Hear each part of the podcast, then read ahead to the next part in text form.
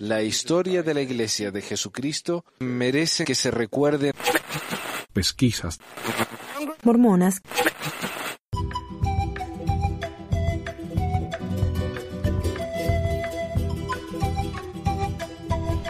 Bienvenidos a otro episodio de Pesquisas Mormonas. Les habla Manuel desde Layton, Utah, con el último episodio del año y una especie de regalito de Navidad para todos. Este es un resumen del 2015 en la Iglesia Sud. Eh, santos de los últimos días, para los que me dicen que los mormones no son santos, ellos mismos se lo dicen. No, yo no soy santo.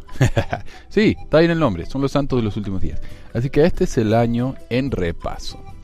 A ver, 100 años anteriores con la, con la candidatura de Mitt Romney, la iglesia mormona se vio en el centro de la discusión sobre el futuro de los Estados Unidos, en los medios de prensa, en lo que se conoce como el momento mormón, y gracias a campañas como Soy mormón, y gracias a la prensa que tuvieron, ¿no? De manera bastante favorable. Por supuesto, los evangélicos siempre odian a los mormones, van a decir que son el anticristo, qué sé yo. Pero aparte de ello, la gente los consideró ok. Eh, y, eso se conocía como el, el, momento mormón. Pero en el 2015, por el contrario, las cosas se fueron para abajo y parece haber sido un año maldito para la iglesia, con un escándalo atrás del otro. Pero no todos fueron escándalos para la iglesia. También hubieron problemas, controversias, eh, cosas así, ¿no? Polémicas. Y en este podcast vamos a repasar algunos de los momentos más notables de la Iglesia Sud por mes. Enero. La Iglesia traduce los ensayos sobre temas controversiales de la Iglesia. Años después de que gracias al Internet la gente empezó a enterarse de los temas más problemáticos de la historia de la Iglesia, el liderazgo finalmente decidió poner, eh, enfrentar esos problemas y publicó una serie de ensayos lidiando con esos temas. Estos ensayos son bastante honestos, pero todos tratan de justificar de alguna manera por qué estos problemas, entre comillas, en realidad no son problemáticos después de todo. Estos ensayos se encuentran en la sección de temas del Evangelio de lds.org, aunque algunos no están en la lista y deben ser buscados por nombre. Es casi como si la iglesia no quisiera que los encontráramos o algo, ¿no? Los ensayos más controversiales fueron los que trataron eh, con el tema de la poligamia, o al menos son los que la gente se enfocó más, a pesar de que para mí casi todos los temas son iguales de importantes y controversiales. Pero bueno, el matrimonio plural en Kirlan y en Nauvoo, uno de los tres ensayos sobre la poligamia, fue la primera admisión pública por parte de la iglesia de que José no solamente era polígamo, sino que tenía unas 40 esposas, que estaba casado con una niña de 14 y que se había casado con las esposas de otros hombres. A pesar de que se encuentra en lds.org, este ensayo no puede encontrarse en la lista de temas del Evangelio y solo se puede encontrar usando Google. Eh, claro, a se llama el matrimonio plural. Y si uno se fija en la lista de temas del Evangelio, en la E está el libro de Mormón, el matrimonio plural en la iglesia de Jesucristo. O sea, se saltea el matrimonio plural en Kerlan. No está. Eh, y, yo creo que esto es a propósito, para que la gente no lo encuentre por accidente. Cuando la, gente tiene problemas y quiere tener una respuesta, lo busca. Pero si la gente no sabe nada, mejor quedarse en el molde, ¿no? ¿Para qué andar levantando la perdiz?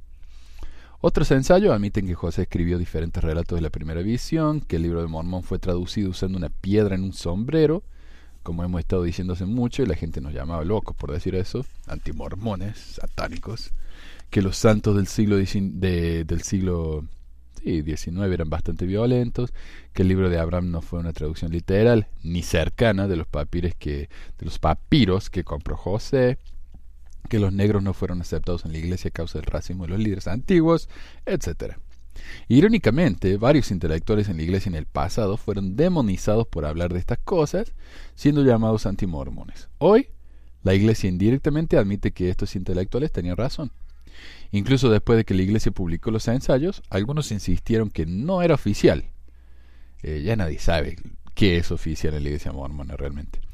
Que esos ensayos no fueron aprobados por la primera presidencia. Sí lo fueron. Acá una nota aparte. En el sitio de los temas del Evangelio en español, aclara, el objetivo de estos ensayos ha sido recopilar información precisa de muchas fuentes, bla, bla, bla. Mientras que en la versión en inglés de la misma introducción, se agrega, el objetivo de estos ensayos, los que han sido aprobados por la primera presidencia y el quórum de los doce apóstoles, ha sido recopilar información precisa de muchas fuentes, bla, bla, bla. Ustedes mismos lo pueden ver si no me creen. Está ahí, en lds.org, eh, temas del Evangelio, o Gospel Topics. Pero bueno, también la gente dice que alguien hackeó el sitio de la iglesia y puso esos ensayos ahí. Hay un meme, no es un meme, es un alguien ha copiado, ha hecho un pantallazo de de un post que alguien puso ahí en Facebook, en su muro de Facebook, diciendo, tengan cuidado, hay unos ensayos en lds.org que hablan de estas cosas que son mentiras. Yo quiero que sepan que Satanás es muy astuto. Es como que Satanás puso los ensayos en el sitio de la iglesia. Hay gente que todavía no lo admite, que no lo quiere aceptar, a pesar de que la primera presidencia lo, ha aceptado, al menos de manera pasiva y sin anunciarlo en, el púlpito. Eh, una vez que la gente aceptó que los ensayos eran reales, al menos los pocos miembros de la iglesia que se enteraron de su existencia, trataron de justificarlo como pudieron, diciendo que esas cosas siempre las habían sabido, que en la época de José era normal casarse con niñas de 14 años, eh, y era legal, con permiso de los padres, igual que hoy, pero no era normal. Especialmente una chica de 14 con un hombre de 30 y tanto. Lamentablemente, y gracias al esfuerzo tan discreto de la Iglesia al publicar esos ensayos, la mayoría de los miembros no tienen idea de la poligamia, de la masacre de Manton Meadows, de la traducción del libro de Mormón y de tantos otros problemas más. Febrero. Conozca a los mormones estrena fuera de los Estados Unidos. En octubre del año pasado la iglesia produjo la película Meet the Mormons. En febrero de ese año la, la largaron en español en varios países. La película recibió terribles críticas por parte de los medios de comunicación profesionales, pero las críticas personales fueron exclusivamente halagadoras revelando que a los críticos profesionales la película no les resultó insípida, aburrida y, como algunos dijeron, no es más que una propaganda de la iglesia mormona de, una hora y media. Las personas que dejaron críticas por la, por la otra parte eh, positivas son miembros de la iglesia que no se atreven a hablar mal de una película producida directamente por la primera presidencia.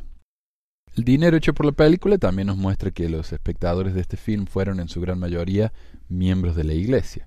El primer viernes y sábado que la película fue largada hizo bastante dinero. El viernes hizo un millón doscientos mil dólares y el sábado también. Pero el domingo hizo 64 mil dólares. O sea, un, un 5% de los dos días anteriores. Ahora, el lunes siguiente hizo 690 eh, mil dólares. O sea, el domingo, que es el día en que la gente generalmente va al cine, nadie vio esta película. Y sabemos por qué. Los mormones no compran el domingo. Así que obviamente esta película fue vista nada más que por mormones. Y esto tiene sentido. ¿Quién querría pagar dinero para ver una película sobre una religión en particular? Aparte de los cienciólogos o algo así, yo personalmente pagaría para ver eso. Pero los miembros, por supuesto, eh, fueron, porque es algo hecho por la iglesia, número uno, y número dos, porque el mismo apóstol mormón Jeffrey Holland les pidió a los miembros que fueran y que si podían que compraran boletos aun si no iban a atender la función y si tenían los medios que compraran salas enteras. Está ahí el video. Eh, ya lo voy a compartir eh, en el post de este podcast, pero está el video eh, que lo he traducido y lo he puesto en el artículo correspondiente. Considerando que la iglesia tiene tantos miembros ricos, no es extrañar que la película hubiera tenido una supuesta recepción tan grande. Les gusta decir a ellos, que Meet the Mormons la primera semana era uno de los 10 documentales más grandes de la historia. Pero después, a medida que la película siguió en los cines y la recepción no fue tan buena, dijeron, Meet the Mormons es uno de las, de las 40 documentales más grandes de la historia. y sí, sí. Si ellos lo produjeron, compraron los boletos, eh, distribuyeron, hicieron todo y se aseguraron de que fuera eh, un, éxito relativamente hablando. Finalmente la iglesia prometió que las ganancias de la película iban a ir a la Cruz Roja. La iglesia donó eh, un millón ochocientos mil dólares, lo cual es una ganancia humildísima para una película distribuida a nivel mundial. Marzo. Excomunión de John DeLynn. El anfitrión del podcast Mormon Stories, John DeLynn, fue excomulgado después de un largo proceso que duró más de un año. Esto vino después de la excomulación, eh, esto vino después de la excomunión de Kate Kelly, la cual causó una exposición en los medios de prensa mundiales, El caso de Delin también fue bastante difundido, aunque tal vez no tanto como el de Kate Kelly. Delin argumenta hasta el día de hoy que la causa de su excomunión fue porque defendía a los homosexuales públicamente, mientras que la iglesia dice que tiene más que ver con el hecho de que Delin públicamente ha criticado a la iglesia, sus doctrinas, a sus prácticas, su historia, sus líderes, y porque ha dicho más de una vez que ni siquiera cree en el mismo Dios que enseña la iglesia. Yo creo que la versión de la iglesia de por qué fue comulgado tiene más sentido, aunque no lo justifico, por supuesto. Imagínense a Jesucristo diciendo, eh, venid a mí, excepto los que hablen mal de Pedro y Pablo acá. no, Pablo no estaba. Pedro y, qué sé yo, toma, Marco. La iglesia es un club privado y ellos pueden hacer lo que quieran con él. Lamentablemente es un club privado que yo y el resto del país apoyamos con nuestros impuestos y del mundo, diría yo. Abril. Any Post. En la conferencia de abril, por primera vez siete personas se levantaron para oponerse a los líderes. Los miembros de la iglesia quedaron escandalizados, a pesar de que esto es claramente un voto y los líderes preguntan explícitamente si hay alguien opuesto. El entrenador de fútbol americano de BYU amenazó con violencia a los siete que se opusieron si se, si se los encontraba en persona. La iglesia no hizo ningún comentario con respecto a la amenaza de su propio entrenador. En la conferencia general, Elder Cook dice que la iglesia está más fuerte que nunca a pesar de que los mismos números cuentan otra historia. A pesar de que hay muchos bautismos, el número de barrios permanece más o menos igual, dando un total de más de 1.700 miembros por barrio en promedio.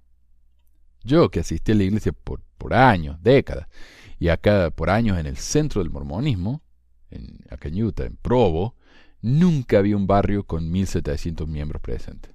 Lo más que vi son unos 200, por lo que si en realidad hay tantos bautismos y solo van 200 de 1700, estos nuevos conversos no están asistiendo o se están yendo más de lo que están entrando. Además, aunque con lo de la nueva edad misionera hay muchísimos más misioneros que nunca antes, el número de conversos ha disminuido, al menos en promedio. Entonces no queda claro a qué se está refiriendo el señor eh, Cook con esto de que la iglesia nunca ha sido más fuerte. Si se refiere a que están más, eh, más ortodoxa y fanática que nunca, entonces tiene razón. Si está queriendo decir que la membresía está creciendo y manteniéndose fuerte, entonces o está mintiendo o está engañado. Ley antidiscriminatoria es pasada en Utah. En una acción que muchos, como el New York Times, consideran libertad para discriminar, la Iglesia ayudó a la legislación de Utah a pasar una supuesta ley antidiscriminatoria en beneficio de los homosexuales. La ley requiere que la gente LGBT no sea discriminada a la hora de buscar un hogar, un trabajo, con la excepción de los trabajos y las viviendas de las iglesias. En otras palabras, la iglesia ayudó a pasar una ley que obliga a las empresas y particulares a que hagan cosas que la misma iglesia no está dispuesta a hacer.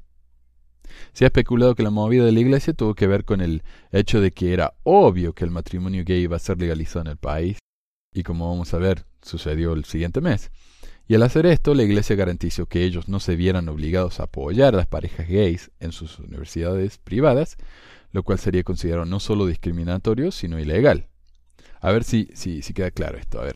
Al pasar esta ley, la Iglesia quedó bien en la prensa y se aseguró de tener una base legal para poder discriminar abiertamente a los homosexuales. Ahora, la Iglesia tiene sus escuelas privadas, BYU, BYU Idaho, BYU uh, eh, Hawaii, el DS Business College, tiene BYU Jerusalén, tiene varias, ¿no? Y las universidades de la iglesia tienen sus departamentos. La iglesia eh, decide quién, dónde pueden vivir los, los estudiantes. No pueden vivir en cualquier lado. Tienen que vivir en departamentos aprobados o en la casa de un padre que ha sido eh, revisada por un miembro de la, de la universidad y que dicen, sí, esta casa está bien, aquí pueden vivir es muy, es muy jodido, es complicado. Ahora, si, si una pareja gay casada, es legal estar casado en los Estados Unidos ahora. Una pareja gay dice, yo quiero ir a, queremos ir a BYU y queremos vivir en los departamentos de la iglesia, eh, de la universidad. Como la universidad es posesión de la iglesia y la iglesia no, no le gusta eso, ellos pueden decir, ah, mejor no vivan en nuestros, en nuestros departamentos. No queremos que vivan acá, porque eso va en contra de nuestra religión. Entonces ahí se ven en, eh, la libertad al haber pasado esta ley en Utah, que es la ley en Utah, que la iglesia pueda hacer excepción de quién va a vivir en sus departamentos y quién trabaja en sus ah, instituciones, se están dando una protección legal en su derecho de discriminar a la gente. No sé si se entiende, pero esa es la idea, ¿no? Eh, pero si una persona privada tiene un hogar y no quiere alquilar o arrendar su casa a una pareja gay, gracias a la ley que pasó a la iglesia, tienen que hacerlo. No tienen otra opción. Son obligados a hacerlo. Entonces, de nuevo, estamos viendo que la iglesia se metió para obligar a la gente que haga algo que no les gusta, pero que ellos eh, se ven exentos y que no tienen que hacer. Mayo. Muere el apóstol mormón Eleton Perry. Perry fue el primer apóstol mormón que murió este año. Perry es recordado como una persona amable, simpática, aunque desafortunadamente el último discurso que dio se centra en el hecho de que los homosexuales no deberían reclamar el derecho de casarse, porque después de todo el matrimonio es una institución religiosa que debe ser hecha entre un hombre y una mujer, a pesar de que en todo el mundo se requiere casarse por civil, por lo que no, el casamiento no es una institución religiosa, sino que es una institución civil que puede incluir o no una ceremonia religiosa. Piensen en esto. En, eh, los países comunistas eh, que son eh, ateos, la gente se casa por civil. Entonces, eh, este argumento de que el matrimonio es una institución religiosa es ridículo. Y esto otro intento eh, por parte de la iglesia de, eh, de preparar a sus miembros para lo que va a venir, que es que el matrimonio gay va a ser legal en el país. Junio. El matrimonio gay es legal en los Estados Unidos. Y esto es lo que le estaba diciendo. La iglesia se rehusó a comentar acerca del matrimonio gay, excepto para decir que como parte de su doctrina ellos no van a realizar matrimonios en sus templos o capillas, lo cual tienen el derecho de hacer porque es una institución religiosa y la ley no los obliga a realizar estos matrimonios, como dijimos, a pesar de que la iglesia misma obliga a otros a hacer cosas que ellos no quieren hacer. El rescate de Boise. En un discurso conocido como el rescate de Boise, en Boise, Idaho, el apóstol mormón Dallin Oaks dice que los apóstoles mormones obviamente son los únicos líderes que tienen comunicación directa con Dios, que el resto de los hombres que dicen tener el mismo Dios eh, don son profetas falsos, dice que por sus frutos los conoceréis y que ser un apóstol no quiere decir necesariamente que los apóstoles hablen cara a cara con Dios, sino que tienen un testimonio especial de Él, aunque no es claro para nada lo que eso quiere decir. Eh, de la manera en que él lo define, al ser un apóstol está definiendo a todos los miembros de la iglesia. Porque todos tenemos el derecho a recibir inspiración personal y un don, eh, ¿cómo se dice?, especial de él, un testimonio especial de él. También aclara que si los apóstoles hablan con Dios, no pueden hablar de ello en público porque es demasiado sagrado y la gente puede reírse de ellos en el Internet. Julio. Fallece Boyd K. El apóstol mormón más controversial de las últimas décadas, Boyd K. Packer, murió en julio, causando una tormenta de comentarios en el Internet, ya sea defendiéndolo y tratándolo como un ser semidivino, o criticándolo al punto de ser llamado una de las personas más malvadas y despreciables de la historia. El sitio web en español de la iglesia todavía tiene un artículo sobre su muerte en su página principal. La iglesia planea la construcción de una ciudad en Florida. Después de la criticada construcción de un centro comercial de miles de millones de dólares en el centro de Salt Lake City, al frente de la manzana del templo, la iglesia anunció que quiere convertir su terreno en Florida, el terreno más grande perteneciente a un dueño privado, en una ciudad para albergar a medio millón de habitantes. Con la, con la, construcción de departamentos lujosos en todo el país y una serie de pequeños centros comerciales en Utah y en el resto del país también, la iglesia parece haber enfocado sus intereses comerciales en los bienes raíces. En un artículo escrito por el blogger Hemant Mehta en Pathos se hace la siguiente pregunta, la cual es compartida por muchos otros. De todas las cosas que uno supuestamente debe hacer con dinero diezmado, construir un centro comercial o una comunidad, aun si las ganancias eventualmente son usadas para promover la religión, no está en la lista. Y si hacer dinero es parte de la misión de, de tu iglesia, ¿por qué los miembros reciben excepciones de impuestos por sus donaciones? Y yo aclararía, porque la iglesia misma no tiene que pagar impuestos. Agosto. Revelan la piedra de vidente de José. En un volumen de la serie de libros Joseph Smith Papers, la iglesia publicó el manuscrito del libro de Mormón junto con las fotos de la piedra de vidente de José Smith que José Smith utilizó para traducir las supuestas planchas.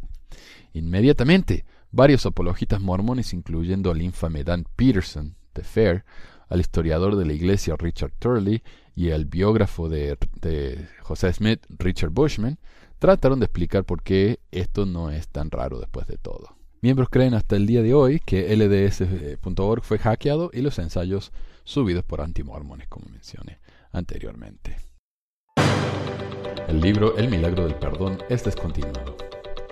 Uno de los libros más famosos del mormonismo, famoso por sus durísimas palabras contra los pecadores, y los supuestos pecadores incluidos en la lista incluye a personas que cometen atrocidades, tales como el besarse antes del casamiento, el masturbarse, el ser gay, o diría yo, el nacer gay, etc., fue finalmente descontinuado por la Iglesia. Es curiosísimo que el libro haya sido impreso sin parar por tantas décadas, desde su primera edición en 1969, siendo que el mismo autor, Spencer W. Kimball, quien en ese tiempo era un apóstol y más tarde fue el profeta de, de la Iglesia, admitió que si pudiera escribir el libro otra vez, utilizaría un lenguaje mucho menos duro.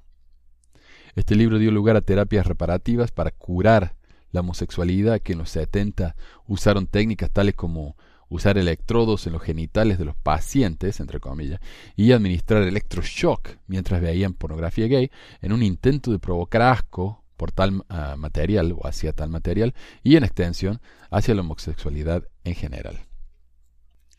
Por supuesto que estas terapias no funcionaron y el único resultado fue el dejar estéril a un número de víctimas. Eh, una de tales víctimas puede verse en la película The Mormons de PBS, que está en Amazon Prime, si después la pueden ver. Eh, eh, pero bueno, el segmento ese tal vez lo vaya a subir porque es impresionante este hombre que ha sido choqueado a tal punto que los genitales ya no le funcionan. Horrible. O sea, es una tortura, literalmente una tortura. Todo basado en el trabajo de un apóstol mormón y eventualmente profeta. Las mujeres son incluidas en concilios de liderazgo de la Iglesia por primera vez. La Iglesia anunció recientemente que tres mujeres líderes van a formar parte de concilios que hasta ahora habían sido compuestos solos por hombres. La hermana Linda Burton, presidente general de la Sociedad de Socorro, pasó a ser miembro del Consejo Ejecutivo del Sacerdocio y la Familia. La hermana Bonnie Oscarson, presidenta general de las Mujeres Jóvenes, es la nueva participante en el Consejo Ejecutivo Misional y Rosemary Wexham, presidenta general de la primaria, es parte del Consejo Ejecutivo de Templos e Historia Familiar.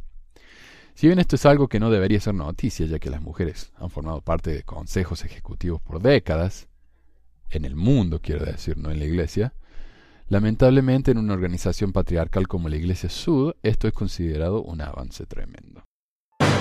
Los Boy Scouts aceptan líderes gays. La Iglesia amenaza con separarse de la organización.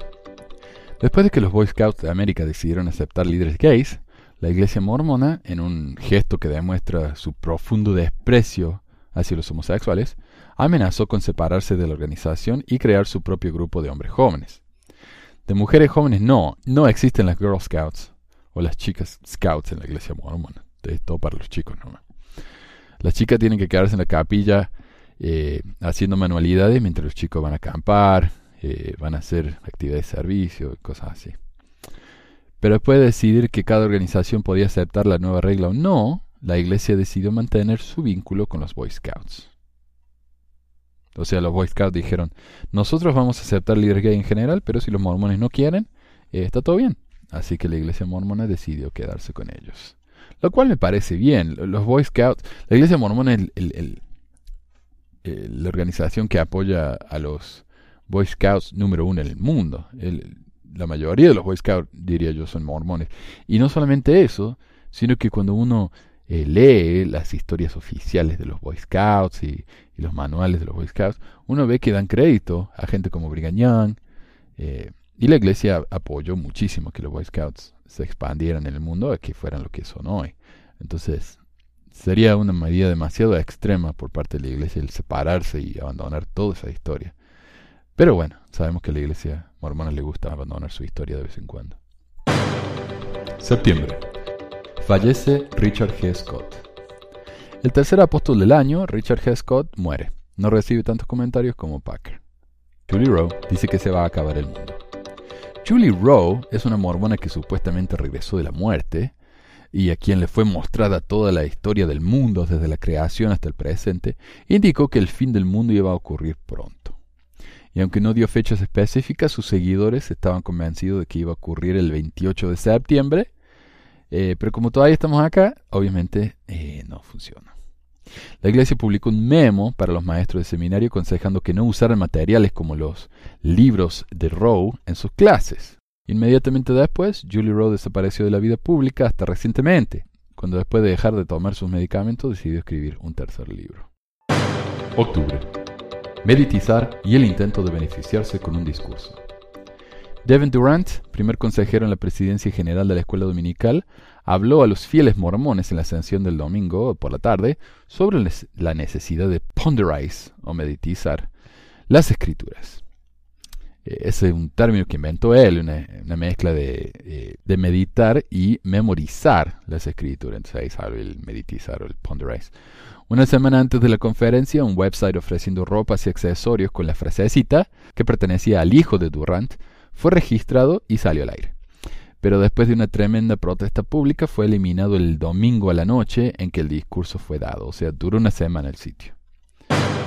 No se dan más discursos en las lenguas nativas de los discursantes.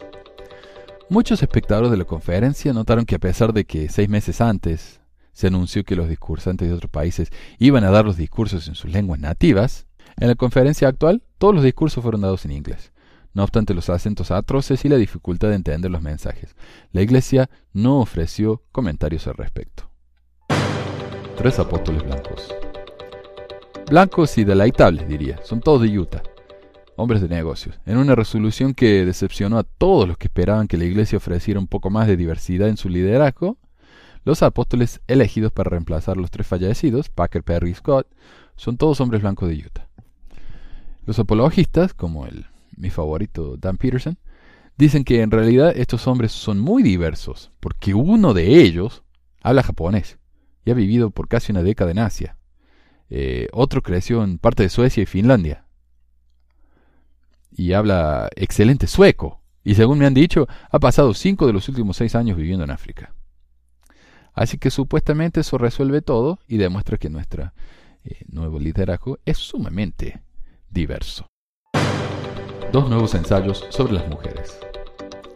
Un par de décadas después de excomulgar a feministas mormonas, como la señora Toscano, por hablar sobre la Madre Celestial, la Iglesia publicó un ensayo sobre el tema, además de otro titulado Enseñanzas de José Smith sobre el sacerdocio, el templo y las mujeres. Ninguno de estos ensayos están traducidos al español, eh, al menos por la Iglesia. Yo traduje el de la Madre Celestial porque es cortito, el otro es aburridísimo. El ensayo sobre las mujeres y el sacerdocio parece inferir que como las mujeres tienen responsabilidades eh, como la sociedad de socorro, está bien que no tengan el sacerdocio. Por supuesto que no dice nada de que José eliminó la organización de la sociedad de socorro cuando se empezó a hablar de su poligamia. Las mujeres empezaron a investigar por ahí y a él no le gustó nada, así que dijo, basta, no más sociedad de socorro. Y después que él murió, se volvió a organizarnos con Brigañán, cuando la poligamia ya no era un secreto. El ensayo también admite que José prometió ordenar las mujeres al sacerdocio, pero da una justificación rebuscadísima explicando que en la época de José la palabra ordenar significaba algo diferente a lo que significa hoy. Ballard da su discurso diciendo que las mujeres usen lápiz labial. El apóstol Russell Ballard da un discurso en, en una charla fogonera diciendo a las mujeres que se pongan un poco de lápiz labial para ser más atractivas y así poder casarse. Es así de simple, dice. En el mismo discurso también recomienda que si los hombres tienen adicciones, dejen de tenerlas. Así de simple también. Es todo simple para él. También cuenta una historia de cuando por medio de una oración terminó con una sequía que estaba arrasando a Etiopía. Lamentablemente, la, fecha en la que dice haber dado lugar a las milagrosas lluvias no concuerda con la época en la que la mencionada sequía realmente se acabó. O sea, básicamente está inventando. Yo acabé con una sequía en, tal fecha y cuando nos fijamos en la fecha todavía existía la sequía. Y duró años más. O sea, un milagro muy, muy limitado, ¿no? un par de horas parece. Al otro día de publicar el video de la, de la charla fogonera, la iglesia eliminó la página eh, donde estaba ese video y ya no puede verse en lds.org. Por suerte yo eh, lo grabé, lo transcribí y está todo disponible. De nada. Noviembre. Ser gay es apostasía. Los hijos pagan el precio. En lo que tal vez se considera una de las acciones más viles por parte de la Iglesia, ser gay y estar en una relación es considerado apostasía. Y los hijos de estas parejas no pueden ser bendecidos, recibir un nombre, bautizarse, ni salir a una misión para la iglesia hasta que después de los 18 los jóvenes estén dispuestos a irse de la casa de sus padres y repudiar su matrimonio.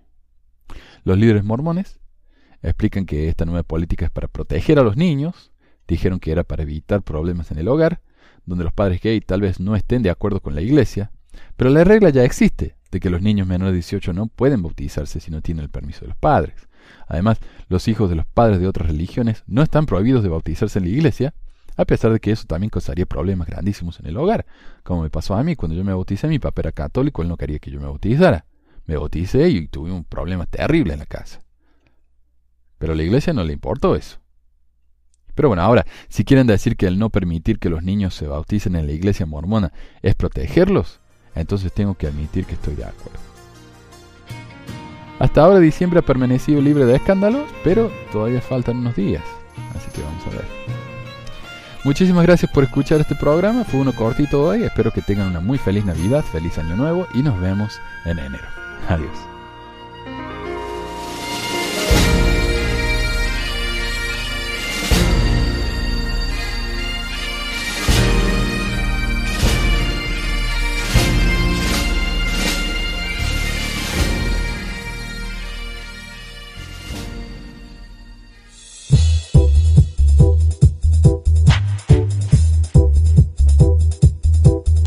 Gracias por escuchar este episodio de Pesquisas Mormonas. No se olvide de visitar nuestro website en pesquisasmormonas.com o pesmor.com y nuestro blog en pesquisasmormonas.org o pesmor.org.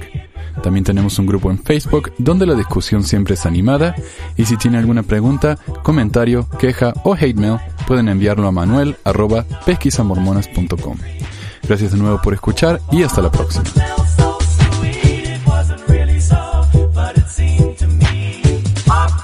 La música al comienzo del podcast es la canción de la primaria Historias del Libro de Mormón por Clive Romney.